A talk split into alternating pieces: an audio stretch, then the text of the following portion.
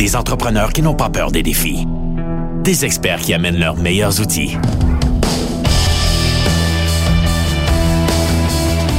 Entrez. Entrez. Dans le garage. Avec les dérangeants. Les dérangeants!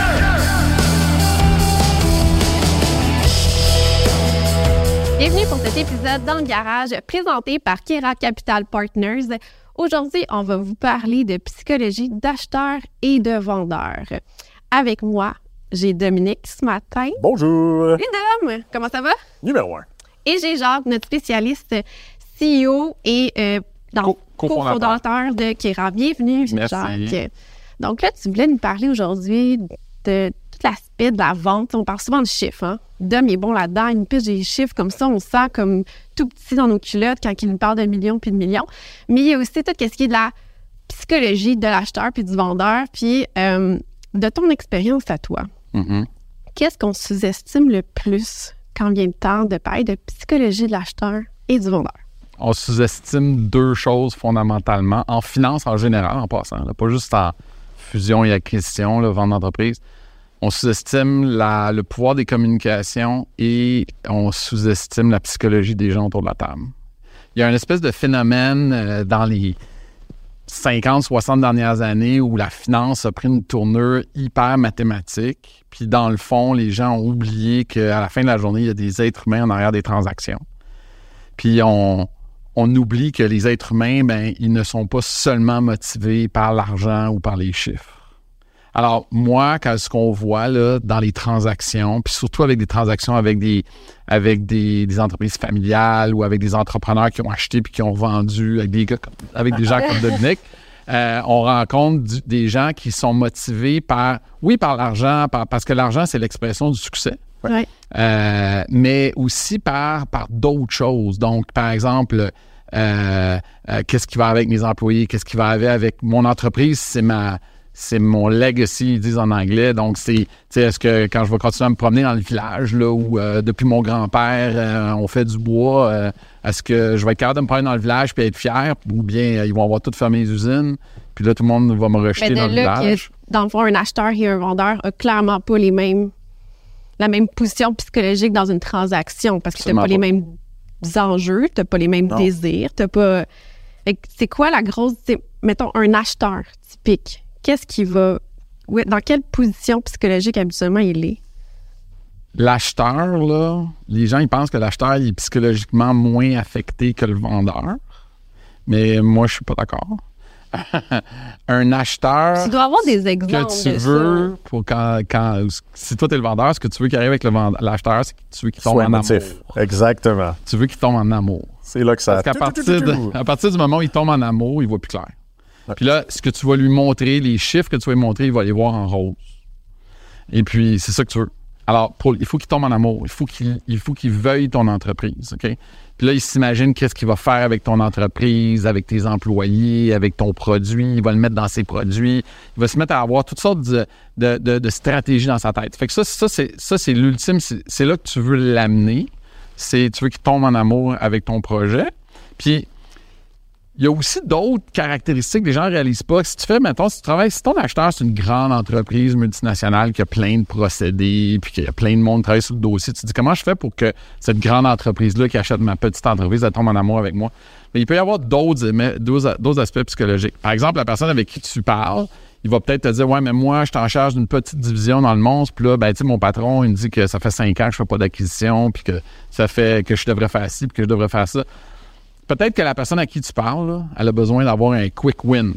Ça va lui donner un boni. Ça va lui donner un boni. Puis ça n'a rien à voir avec. Alors, il faut que tu trouves la poignée. Il y a- il- quand tu négocies avec un acheteur, il faut que tu trouves sa poignée. Des fois, c'est dur, là. Je ne dis pas que c'est toujours facile, mais tout le monde a un aspect psychologique dans une J'ai transaction. l'impression que c'est un peu comme quand tu achètes une maison. Je fais un parallèle. Ouais, Mais tu sais, une maison, quand tu as un coup de cœur, puis là, tu t'imagines vivre dedans, puis là, comment tu pourrais placer tes meubles, puis là, finalement, tes enfants qui courent dans. 100 dans- tu sais, qui- c'est vraiment ça.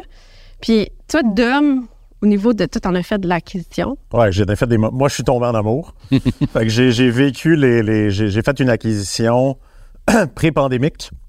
Euh, fait que vraiment, un petit peu avant la pandémie, j'ai acheté une compagnie à Repentigny. J'ai payé un peu plus d'1,3 million de dollars. et je l'ai revendu moins de 100 000 six mois plus tard à son propriétaire. Fait qu'est-ce qu'est-ce qu'on appelle comme un Une histoire d'amour qui de- cher? Une histoire d'amour, en fait, je pense qu'on on avait un problème.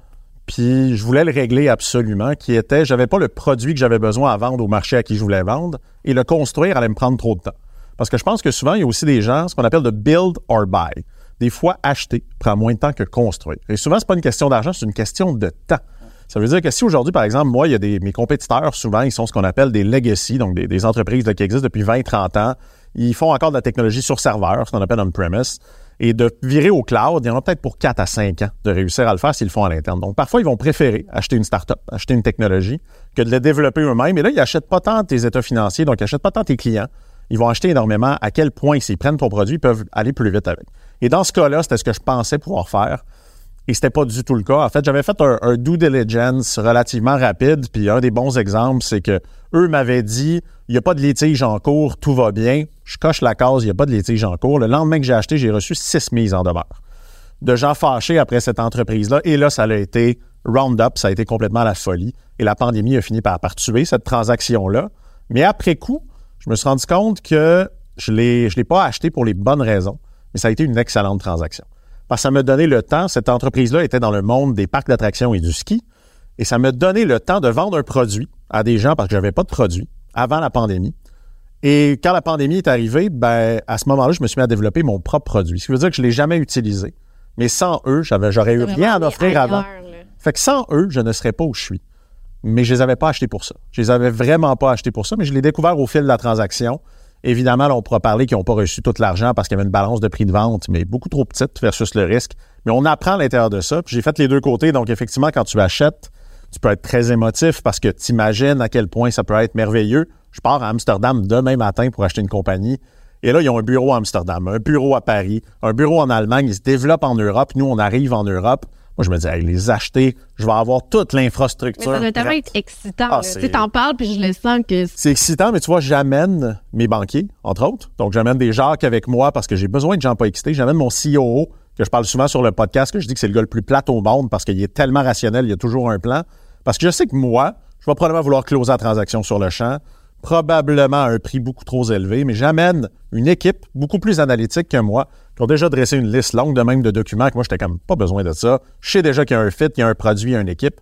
Mais ça, on va le transférer. Puis c'est là qu'on a besoin de gens comme Jacques pour se faire ouais, pour le accompagner. processus. Puis, euh, c'est le problème souvent des plus petites entreprises. Souvent, les plus petites entreprises vont essayer de le faire eux-mêmes. ouais, Ils vont moi, tomber en amour, puis ils vont pas se faire conseiller, comme tu as fait. Mais comme, tu sais, on, on parle de notre confrère Étienne, il a presque vendu seul, tu sais, jusqu'à la fin parce que c'était à son Mais investisseur. il dit que ça a été à refaire, il y a, il y a des choses qui auraient fait différemment. C'est, puis tu faisais un excellent parallèle avec la maison. j'ai vendu sur du proprio. C'est vrai qu'on est content de pas payer la commission. Mais le nombre de maisons que j'ai vu autour de moi être vendues plus cher que moi, peut-être que j'aurais aimé la payer, la commission. Puis ça, comme entrepreneur, puis tu sais, tu dois le vivre quand tu rencontres des clients.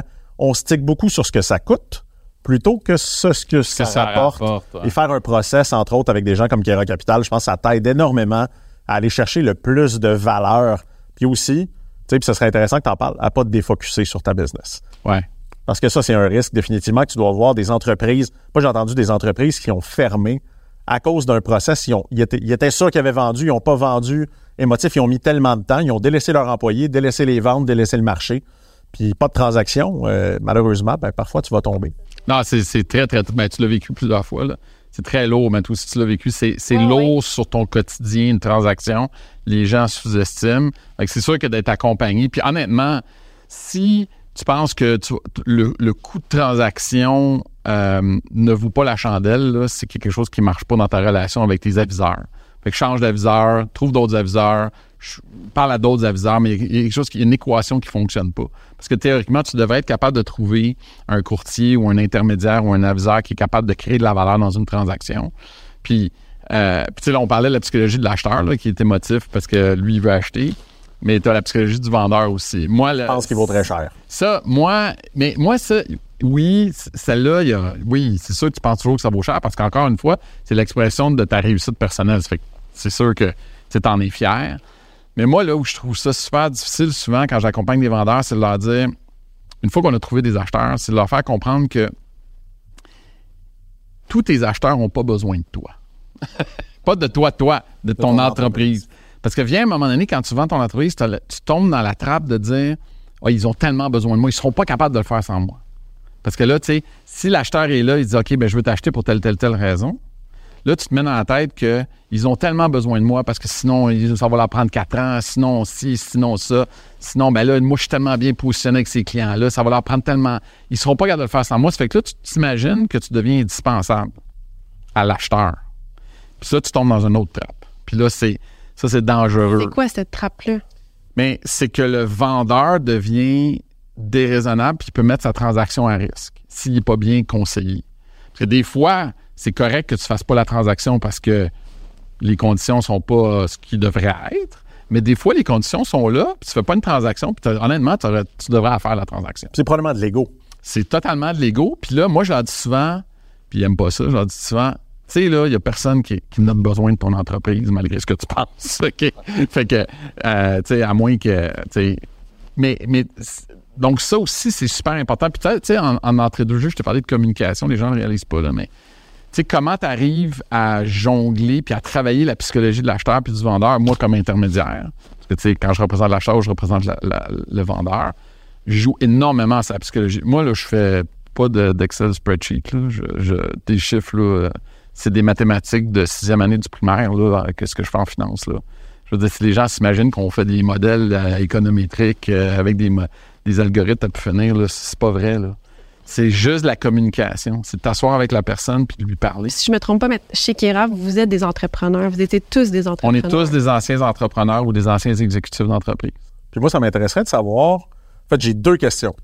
La première, c'est ça m'intéresserait de savoir comment tu passes d'entrepreneur à aller décider de fonder un cabinet qui va aller vendre d'autres entreprises. C'est-tu parce que t'en as vendu une puis t'as tellement aimé? Parce que tu vois, moi, j'ai l'impression d'avoir eu cette piqûre-là du deal-making. Tu Ouais. sais, j'ai l'impression qu'à chaque fois que je fais un deal, je me drogue. Ah, ben, c'est ça. Puis après ça, je tombe un peu en dépression parce qu'après ça, j'aurais le goût d'en faire un autre. Puis ça devient euphorisant. Ben, moi, j'en fais, fais acheter. 10 par année, ça fait que je suis toujours sur la hype. comment, tu sais, j'aimerais peut-être savoir très rapidement, Ouais. là, tu sais, comment Kera a été créé par des entrepreneurs. Puis l'autre chose, effectivement, tu sais, tu parles de la- il parlait de la psychologie. Moi, je l'ai vécu en genre qui a essayé de me vendre une entreprise. En fait, j'ai essayé d'y en acheter une. On pourra décider euh, c'est de quel côté. Mais je me rappelle un appel de son associé qui me dit J'aime mieux t'avertir, il risque d'avoir des offres qui vont rentrer plus tôt.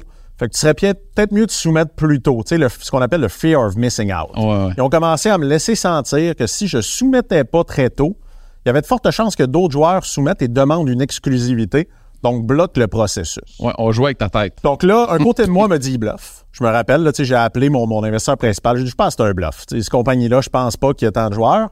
Mais d'un autre, ça a quand même roulé dans ma tête de dire, ouais, si jamais quelqu'un arrive puis prend l'exclusivité, je vais perdre cette opportunité-là. Puis je trouve que c'est beaucoup dans la subtilité puis pour traiter avec des banquiers. Dans ce cas-là, en plus, c'était vrai. Dans ce cas-là, c'était vrai. Je ne savais pas encore que c'était vrai. Des fois, des fois, on joue avec la psychologie du monde, mais dans ce cas-ci, on a été juste fair avec toi. Puis, puis mon autre petite question, c'est est-ce qu'il y a des courtiers pour les plus petites entreprises? Parce que moi, je gravite dans le monde de la techno, fait qu'on est habitué à ça.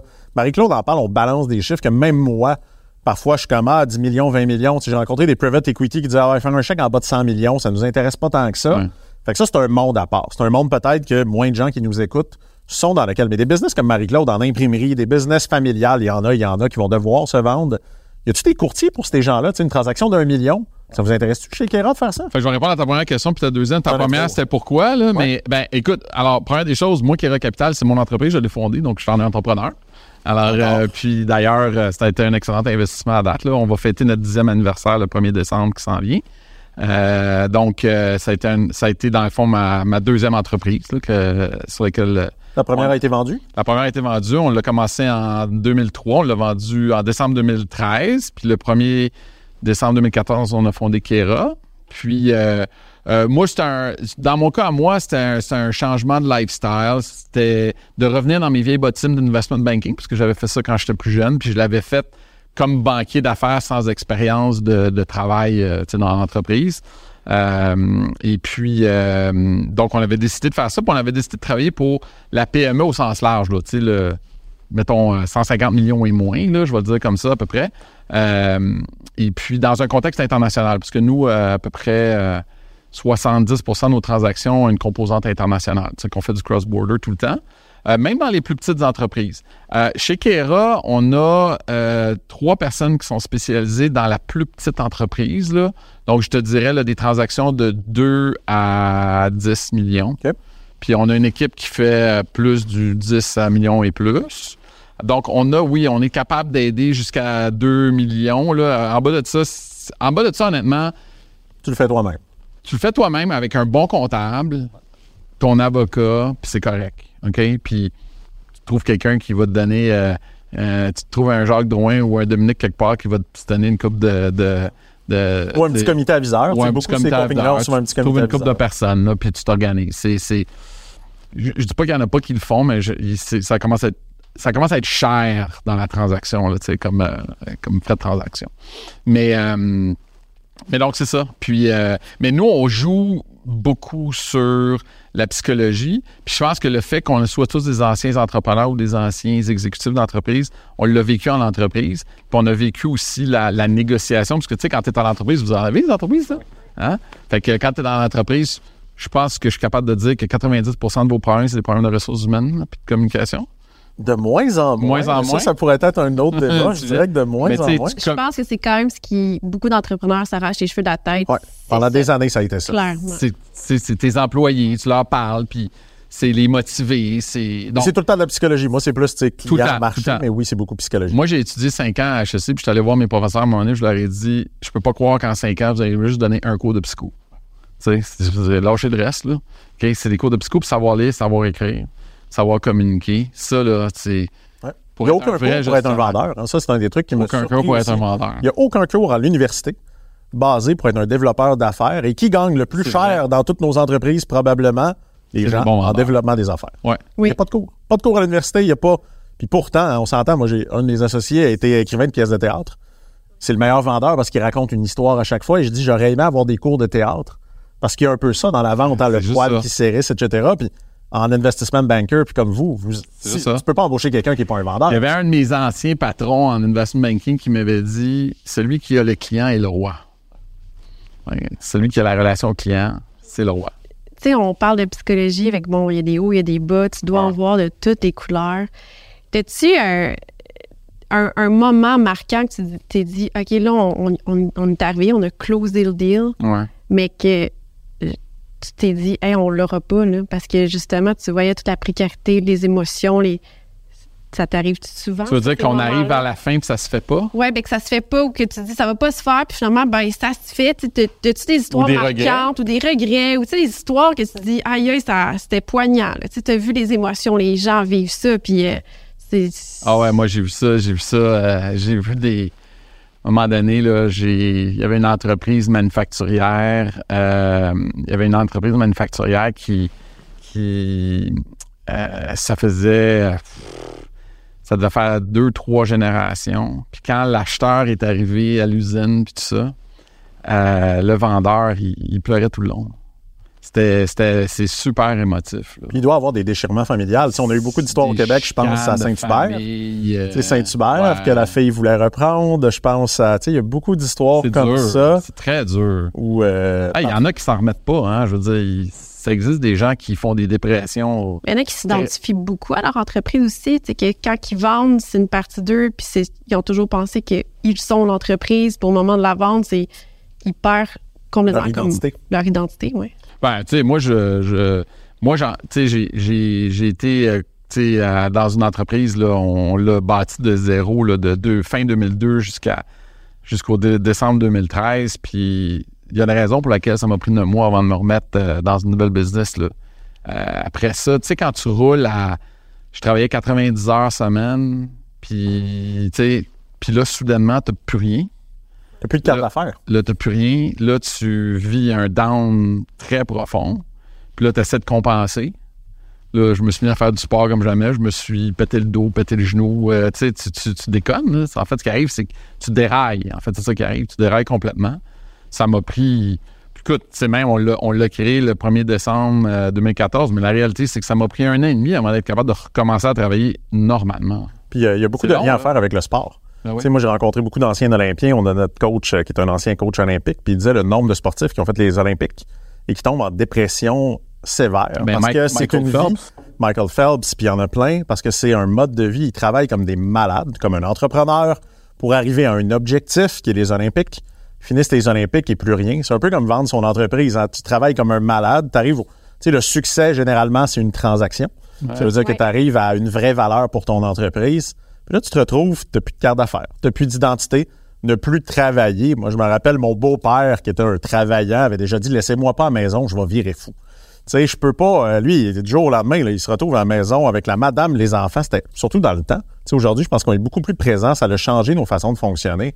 Mais je suis d'accord que c'est. Il va y Ouais. avoir beaucoup de dépression post-transaction. Puis est-ce que. Je vais vous raconter une histoire, OK? Que quelqu'un m'a raconté. Moi, je ne l'ai pas vécu. C'est quelqu'un qui, euh, qui, qui- qui l'a vécu, mais je trouve que l'image est extraordinaire. C'est une, entreprise familiale. C'est une entreprise de Montréal. Une entreprise familiale, multigénérationnelle. Puis le père, un jour, bon, il fait affaire avec un consultant. Il dit Écoute, il faut que je prépare ma, ma succession, là, ma, ma transition. Euh, J'ai deux fils. Bon, il va préparer sa succession. Puis le consultant lui dit Écoute, euh, le problème dans ton entreprise, c'est que c'est toi. Ouais. C'est faut que tu t'en ailles. OK? Ça arrive, ça arrive. ça. On le voit souvent, ça. Tu sais, la vente d'entreprise, c'est souvent ça. C'est l'aboutissement, t'as pas d'enfant ou ça marche pas ou tu ils la veulent pas ta business, tu vas la vendre. Mais une autre façon aussi, c'est de la vendre à tes enfants. Je pense que tu as vécu ça. Ou bien tu peux euh, la transférer à tes enfants. Tu sais, Il y a d'autres façons de le faire. Alors, euh, moi, j'appelle ça une intra-vente. là. Euh, mais euh, alors, un jour, il décide de donner les clés à ses deux fils. Puis il dit, écoutez, là, j'ai, j'ai- finalement, j'ai compris, je m'en vais. Le soir même, histoire vraie, le soir même, les deux fils se sont ramassés dans le bureau du père. Le père était plus là. Avec des haches puis des masses, puis ils ont tout cassé. Alors là, c'était pas Il y avait besoin il de y se avait défouler, ça. besoin de tout casser. T'as rendu compte? Alors, on n'est pas dans on n'est pas dans les chiffres, là. on n'est pas dans la finance, on est dans rien. Là. On est dans un excès de D'émotion. d'émotion. Puis là, il fallait qu'elle s'exprime d'une manière ou d'une autre. C'est pas ça qu'on souhaite à personne. là. Ça peut arriver, puis bon, après ça, ça a été correct. Mais c'est l'image, tu sais, c'est OK, ils sont arrivés, là, ils ont tout pété. Tu imagines la, la frustration accumulée de ces deux gars-là? À quel point, en, en- en tant que banquier, vous accompagnez l'entrepreneur dans cette phase-là? Parce que moi, tu sais, c'est un peu, un peu mon impression, c'est de dire, ben, une fois que la commission sera versée, ils Bye vont aller passer à d'autres choses, hein, un peu comme les courtiers immobiliers. Moi, j'aime bien ma courtière avec qui qu'on a acheté à Monza, mon elle continue de m'envoyer une bouteille de champagne à chaque année. Puis ça, je trouve ça bon. Vraiment intéressant comme approche parce que je vais probablement la reprendre dans une autre transaction. Puis, tu sais, elle m'a vendu la maison, euh, je ne l'ai Mhm. pas utilisée, mais à quel point, comme banquier, c'est quelque chose que vous préparez les gens? Il y a autant la préparation, mais je donne un exemple, l'entreprise qu'on a passé proche de travailler ensemble, est-ce que vous prenez encore des nouvelles post-transaction? On le fait pas Vous assez. On le fait pas assez.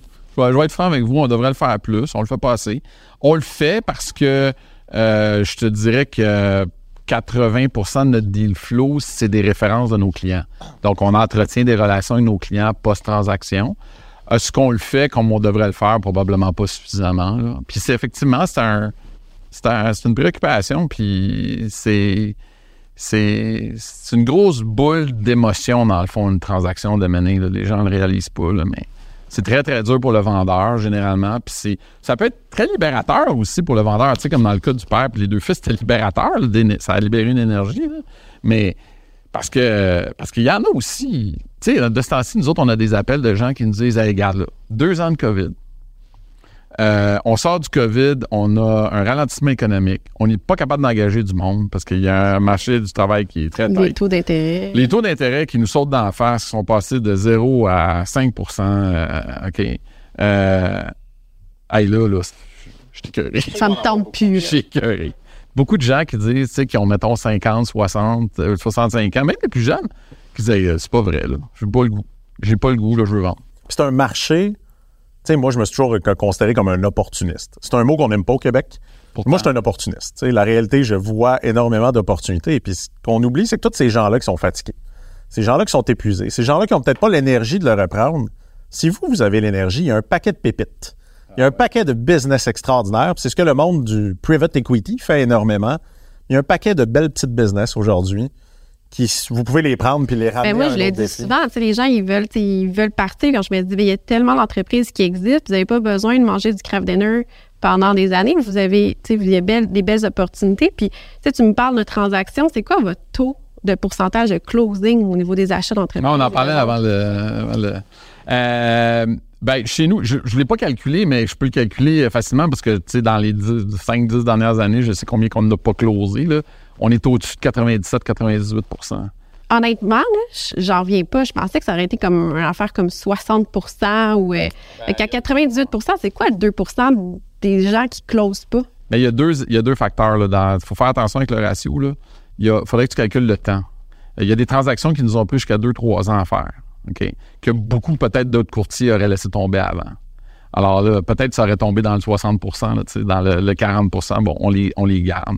Donc, on est très, très persistant, puis on est très euh, Patient. patient, puis on travaille nos clients, puis on, etc., puis on leur dit. Donc, ça, ça, ça, ça fait partie de la subtilité de la, la- la- Puis aussi, évidemment, la sélection du dossier.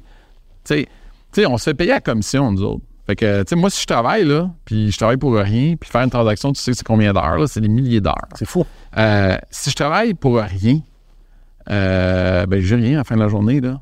Alors, euh, il faut vraiment que je fasse attention aux transactions, euh, aux clients que j'ai. Donc, on, on les sélectionne, on les analyse, on leur parle. Des fois, l'entreprise est super belle, mais, mais le- le- l'entrepreneur a des attentes qui sont Irréaliste. irréaliste. On- puis on dit on ne sera pas capable de dealer avec cette personne-là. Des fois, des fois l'entreprise est, est- est très belle. Des fois, des fois, on des fois, on gagne pas non plus. là. Des fois, nos compétiteurs euh, ramassent, euh, ramassent le, le deal. Mais donc, je pense qu'on a été assez bon. Pourquoi? Ben, encore une fois, je pense que chez nous, on a, étant donné qu'on est tous des anciens des anciens euh, exécutifs ou entrepreneurs, on a, je pense, une maturité analytique. Là. On est plus vieux. Le plus jeune chez nous, il a 38 ans. C'est quand même. Euh, c'est, Olivier que, que tu as rencontré. Puis euh, Olivier, on- il a 38 ans, mais on dit que c'est une vieille âme. là. Il, a, a peut-être 100 ans dans sa tête. Mais, mais euh, donc, il y a une maturité qui nous permet de, de- de faire une, une bonne analyse. On n'est pas à l'abri, là. Je, je- je- là, dans les downturns de marché, on va voir, là, nos statistiques, on, on va essayer de les, de les garder hautes. là, On mais- sort de quelques bonnes années, mais, c'est très rassurant pour un vendeur. Là, moi, je trouve ça extrêmement rassurant parce que c'est un peu aussi une sélection. Tu sais, moi, en fait, ce qui m'a rassuré de voir autant de banquiers intéressés par Connect and Go, il y a deux choses. Première chose, tu sais, puis je veux pas vous amener trop de boulot ou d'appels après le podcast, mais ils font énormément de boulot en amont. Ouais, Tu sais, moi, j'ai eu, j'ai, moi, j'ai parlé à quelques banquiers. Je suis passé qu'elle vaut combien, ma compagnie? Ils ont commencé à m'envoyer des analyses d'une profondeur, là, des, des documents de 20 pages. On va prendre une J'étais comme, wow! Tu sais, j'ai, j'ai une info. Moi, je ramène ça à mes investisseurs. Dire, hey, j'ai des banquiers d'affaires qui disent qu'on vaut X dizaines de millions de dollars. Ça, c'est très bon. Mais aussi de les voir vouloir le dossier, sachant qu'ils sont à commission. C'est extrêmement rassurant comme vendeur parce que tu te dis, c'est pas vrai qu'ils vont tous faire ça pour toucher zéro. Puis un peu comme un courtier immobilier, moi, j'adore les voir travailler parce qu'en ce moment, je suis avec, des banquiers dans, dans le marché. Je me dis, plus ils mettent d'heures, plus ils veulent closer. Parce qu'évidemment, plus ils ont dépensé et plus à la fin, ils ont tous des comités d'investissement qui peuvent refuser des dossiers. Mais, pour tout le monde qui veut vendre, qui a une business dans les prix que Jacques disait, d'appeler des banquiers d'affaires en amont, des fois un an, deux ans va te vendre pour développer une relation parce que l'autre chose, moi, j'ai découvert, c'est à quel point la relation est importante, puis à quel point le plaisir là-dedans est Mais la important relation pour créer aussi la confiance. là. avec le banquier, avec le, tu sais, moi je blaguais quand, quand j'ai embauché mes banquiers, on parlait déjà du closing party. Tu sais, j'étais quand même, je vais mettre dans la condition, je veux un bon closing party. puis il y a beaucoup d'histoires autour des banquiers d'affaires et des closing parties, mais c'est, tu sais, c'est un moment d'excitation à vivre là-dedans. Mais je pense que les gens devraient développer ces relations-là. Moi, je pense à une petite entreprise technologique, j'ai parlé. Ils pensent vendre dans deux ans, mais ils ont déjà commencé à prendre des, des lunchs avec des gens Ah ouais. avec des faire. gens comme ça. Ouais, ouais. Ils ont déjà commencé à leur dire, tu penses quoi du marché? Tu penses quoi des thèses? Et ça t'aide à te préparer. Puis je pense que le pire chose à faire, tu me diras si je me trompe, c'est de se lever un matin et dire, je veux vendre. Tu sais, un peu le cœur en titre aigu, je me lève, dire, je veux vendre. Vendre, ça se prépare. Ça se réfléchit, autant au niveau de ton équipe exécutive, de la façon que tu vas le faire. Souvent, tu sais un peu qui va t'acheter, même si souvent, c'est pas eux qui achètent. Mais tu peux déjà préparer ta compagnie. Exemple, nous, on sait qu'un des potentiels investisseurs acquéreurs, bon, on y vole deux à trois clients minimum par année, puis ça fait partie de nos OKR. C'est-à-dire, on veut suffisamment le déranger pour qu'un moment donné, il va peut-être nous lâcher un coup de fil et dire Là, là, euh, ça, commence à être assez que vous me volez des clients. Mais je pense qu'on devrait réfléchir puis que les gens vont vendre pour émotion. Je pense qu'on doit arrêter d'appeler notre entreprise son bébé. Parce que c'est pas votre bébé. Moi, j'ai toujours dit j'ai deux enfants, puis il n'y a aucun des deux que je veux vendre. Je dirais la majorité Non, des mais- jours. soir que ça La majorité des jours. C'est vrai, la première fois que j'entends ça. C'est Mais- bon, quelqu'un Mais on ça. devrait, tu sais, on devrait un peu se détacher je me rappelle, tu sais, quand je suis allé, je n'ai pas été si longtemps à l'école, mais je me rappelle, il t'expliquait qu'une ligne, c'est une personne morale distincte. Ouais, Ben, c'est ça une compagnie. C'est sa vie d'elle-même, ça a sa propre vie, ça a sa propre histoire. raison. Puis je suis d'accord qu'il y a deux, pour moi, il y a deux fins. C'est soit tu la vends, soit tu la lègues, soit tu la fermes. Puis Louis-François nous a amené des bonnes histoires dans la restauration où à quel point des fois, la bonne décision, c'est de la fermer et de rouvrir quelque chose de nouveau. Mais c'est sûr et certain que pour moi, fermer devrait être la dernière solution. S'il y a un acheteur potentiel qui peut t'aider à te recréer d'autres choses, ou si tu peux la léguer ou faire un deal intra, puis je pense que tu peux vendre à tes enfants, mais tu peux vendre à des employés. On de plus en plus des coopératives, Ah ouais, des modèles ouais, comme ça. ouais, ouais. Moi, je trouve que c'est intéressant. Puis, il y a vraiment quelque chose qui m'intéresse au niveau du, de la, la négociation. Au niveau de la vente, il y a tout le temps bon, l'acheteur, le vendeur, puis la fameuse négociation. Ah ouais, non. Puis là, c'est là que ça, peut être passe. tendu, puis c'est là que ça se passe. Puis, tu parles de le temps et le silence. Comment Ah, c'est tu l'as vu dans mes notes, hein? Oui. Ah, ah, ah, ah. Comment ces deux, euh, deux facteurs. Là, je ne vais pas euh, te dire ça pour que tous mes clients ils sachent comment je négocie. Moi, j'aime ça, là. A peut-être d'autres deals prochainement dans le marché. Mais c'est deux outils vraiment percutants. Puis, tu sais, moi, j'ai, autant j'ai vécu l'achat que- qu'un processus de vente et ça peut faire vraiment mal le temps. Puis Mais le, le silence, silence, il est angoissant. Le silence, c'est- une arme exceptionnelle. Les gens l'utilisent pas assez. Euh, c'est une arme exceptionnelle, le silence. Et, euh, et puis, euh, écoute, encore une fois, puis tu sais, Dominique, tu disais à l'école, il l'enseigne pas. Il enseigne pas comment développer des affaires, puis il enseigne pas comment négocier. Honnêtement, la négociation, ça s'apprend aussi beaucoup. Là. Les avocats Puis- probablement des cours de négociation. Ouais, ben je sais pas, peut-être, mais... Mais, mais c'est l'expérience. il y a de l'expérience, mais il y a aussi ça. Puis ça aussi, ça a un impact sur. Il faut que tu aies confiance en toi. Tu sais, c'est comme les joueurs de poker, là, OK? faut que tu sois capable de. Et boy. faut que tu sois capable de bluffer. Il y a du bluff. Puis ça veut dire. Mais ça veut dire qu'il faut que tu sois capable de caler ton bluff. Ça veut dire que dans tes, dans tes trips, là. Moi, je sais que c'est une des choses qu'ils disent sur moi, le monde en général, c'est que quand Jacques dit quelque chose, on a, on a un peu peur parce qu'on a peur que. Tu vas aller jusqu'au bout. Bon, ouais, moi, je vais, je vais, je vais, je vais aller jusqu'au bout. Puis ça, je pense que ça paraît dans mon visage. OK. Combien de fois? Puis ça, puis ça m'est. Tu déjà arrivé de tirer à la plug? Combien de fois t'as bluffé sur tirer la plug? Parce que moi, je l'ai déjà fait au moins une fois de dire à quelqu'un fuck off, c'est fini, en sachant que c'était ma seule option et que j'en avais besoin. Je l'ai fait une fois. Mais j'étais prêt à vivre avec la conséquence. La conséquence était énorme. J'étais prêt à vivre avec. À, que- à que- combien de fois un banquier peut avoir fait ça? euh, Ben, tu sais, le problème avec le banquier, c'est que le problème, c'est que moi, il faut que je demande la permission du faut que client. le client veuille. faut que le client en veuille, OK? Mais tu sais, je vais avoir une discussion, on va aller super avec toi. Je vais dire, regarde là, le mec. On l'essaye. On l'essaye. Ça, c'est les conséquences, etc. Mais, mais tu sais, avant de me rendre là, on va, on va, on va essayer d'autres, techni- d'autres techniques, là. Mais tu sais, généralement, ah, ben ça, c'est nous, comment chez nous, on, on négocie. là. Généralement, chez nous, on négocie, on va être assez fair. On va, être- on va t'appeler puis on va te dire, regarde, là, on va on était, dans- ton, ton fear of missing out la dernière fois, quand on a dealé, c'était fair. Fait que c'est c'est un peu le, c'est un peu le, ce qu'on veut amener au marché, c'est une négociation qui est fair. Je vais pas t'arriver avec une connerie, je vais te dire quelque chose, mais quand je parle, je veux que t'écoutes parce que ça va être réel, OK? Si c'est réel, ça veut dire que je peux me retirer puis ça me fera pas mal. Tu comprends? Je peux être capable de caler mon bluff. Je suis pas, on va pas être quelqu'un qui va nécessairement aller dans des choses extravagantes pour vraiment faire peur. Mais le silence, c'est fantastique. Si tu parles à des gens à mon bureau, mettons à Olivier ou à, ou à Jean ou à d'autres au bureau là, avec qui on travaille, moi, c'est une, moi, une technique que j'utilise souvent, c'est tu dis, puis là, souvent, on veut répondre tout de suite. Souvent, quelqu'un t'appelle, tu réponds tout de suite. sais. Ben, je peux te donner un exemple. Puis là, je dis, réponds pas. Réponds pas, laisse-le sécher. Laisse-le attendre. Puis là, il aime pas ça. Puis là, je dis, regarde, tant qu'il ne lève pas la main, là, on va le laisser mijoter. C'est vrai que c'est insécurisant parce que j'avais une discussion sur un processus M&A ce matin. Puis, euh, en fait, euh, les personnes sont arrivées, il était en vacances. La, personne dans le process en Thaïlande, il est revenu hier. Puis là, on disait, OK, il nous est déjà pas revenu. Ça une journée qu'il est revenu de vacances. Mais tu sais, on était comme, il est pas revenu encore, puis on lui avait dit qu'il faut qu'il se bouge, tu sais, parce que le process, il... Puis là, quelqu'un qui dit, ben, je vais y écrire aujourd'hui. Là, on démontre déjà du désespoir. On est déjà ça. en train de communiquer le Hey, t'es revenu depuis 24 heures, je pense que je suis ta grande priorité. Puis tu vois, la personne a dit Ouais, il faudrait qu'ils comprennent qu'on est important. Et ce que tu as amené tantôt, j'ai trouvé ça intéressant. Dans le cas de cette entreprise-là, je ne pense pas qu'on est si important que ça. Je pense qu'on on est une pièce d'un puzzle. mais je ne pense pas que demain matin, ils nous achètent pas, ils nous achètent, ça va changer la destinée de cette entreprise-là. Je parle d'achat, ça peut être un investissement. Mais le silence, et que ça m'insécurise parce que c'est vrai que quand tu écris à quelqu'un, tu sais, même des clients, des fois, moi, avec des clients, je peux jouer un peu plus tough. Puis là, deux, trois jours sans réponse, tu sur un message où je le disais. C'est quasiment si une game pas- de ghosting comme de, dans Absolument. le dating. C'est vraiment ça. C'est du dating. Puis ce que j'aime Moi, j'utilise, j'essaie de pas trop On l'utiliser. dirait la règle du trois jours là, qu'on est. C'est du dating. Puis, puis ce que peut-être les gens doivent comprendre aussi, c'est l'importance d'avoir le banquier entre toi et l'acheteur Ouais, et le vendeur. Parce que au milieu de ça, souvent, toi, tu vas travailler avec l'acheteur. Supposons que tu es vendeur, là, tu sais, la réalité, il y a presque. C'est très, très rare que des processus, c'est ça coupe le lendemain du processus, tu t'en vas, sauf dans des personnes d'un certain âge ou qui, qui ont déjà une relève. La plupart des gens vont devoir travailler avec l'acheteur et la plupart des gens sont émotifs, ce qui veut dire qu'il peut se dire des choses blessantes, qu'il peut avoir une tension. Et ce que j'aime du banquier, que j'aime vous avoir entre les deux, c'est qu'il manage ça et tu peux toujours blâmer ton, Ton banquier. banquier. Puis ça, ils le savent. Hein. Tu peux Ben toujours dire Hey, ce que mon banquier te dit, c'était ben trop extrême, c'était pas ça que je voulais. Je donne un exemple, ils font une offre à 35 millions.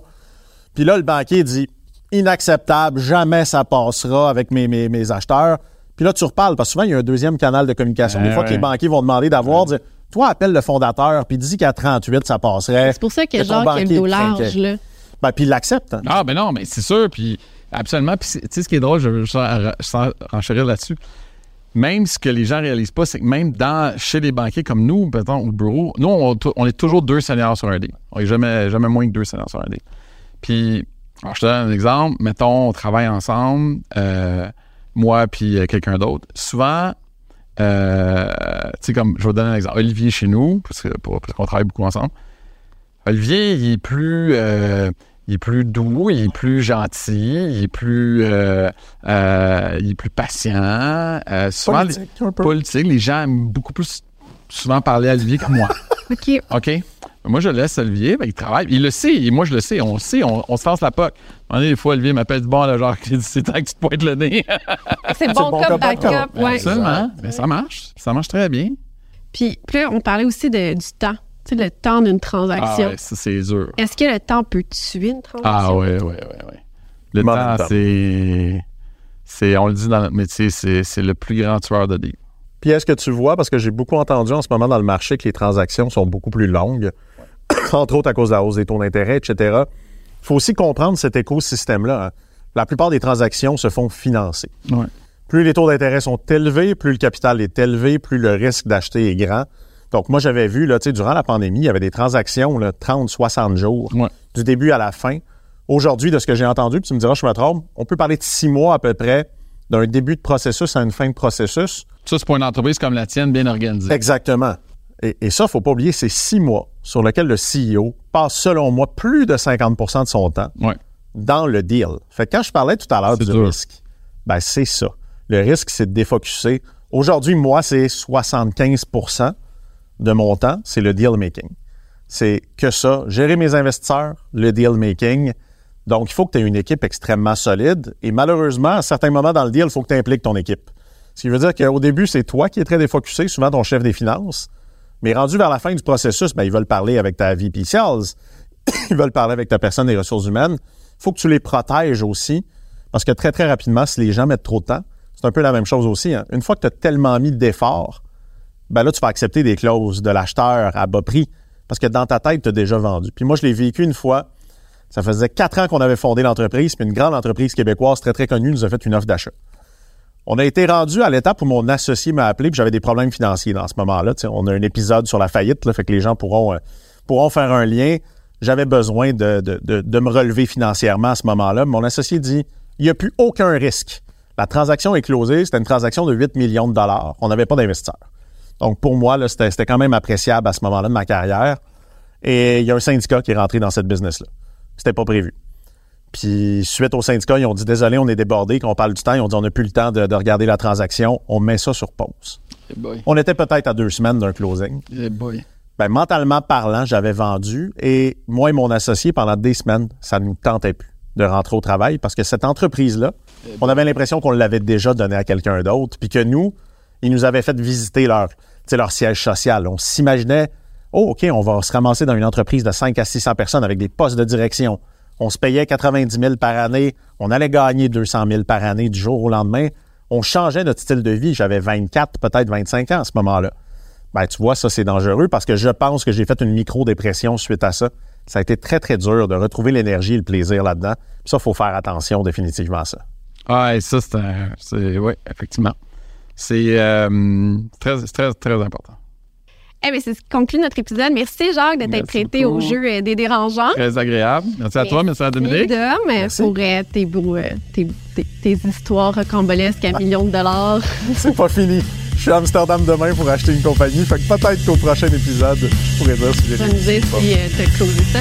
Vous pouvez nous écouter sur toutes les plateformes, dont YouTube. On se retrouve la semaine prochaine pour un prochain épisode. Merci. Le podcast de la nouvelle génération d'entrepreneurs au Québec. Les dérangeants. Les dérangeants!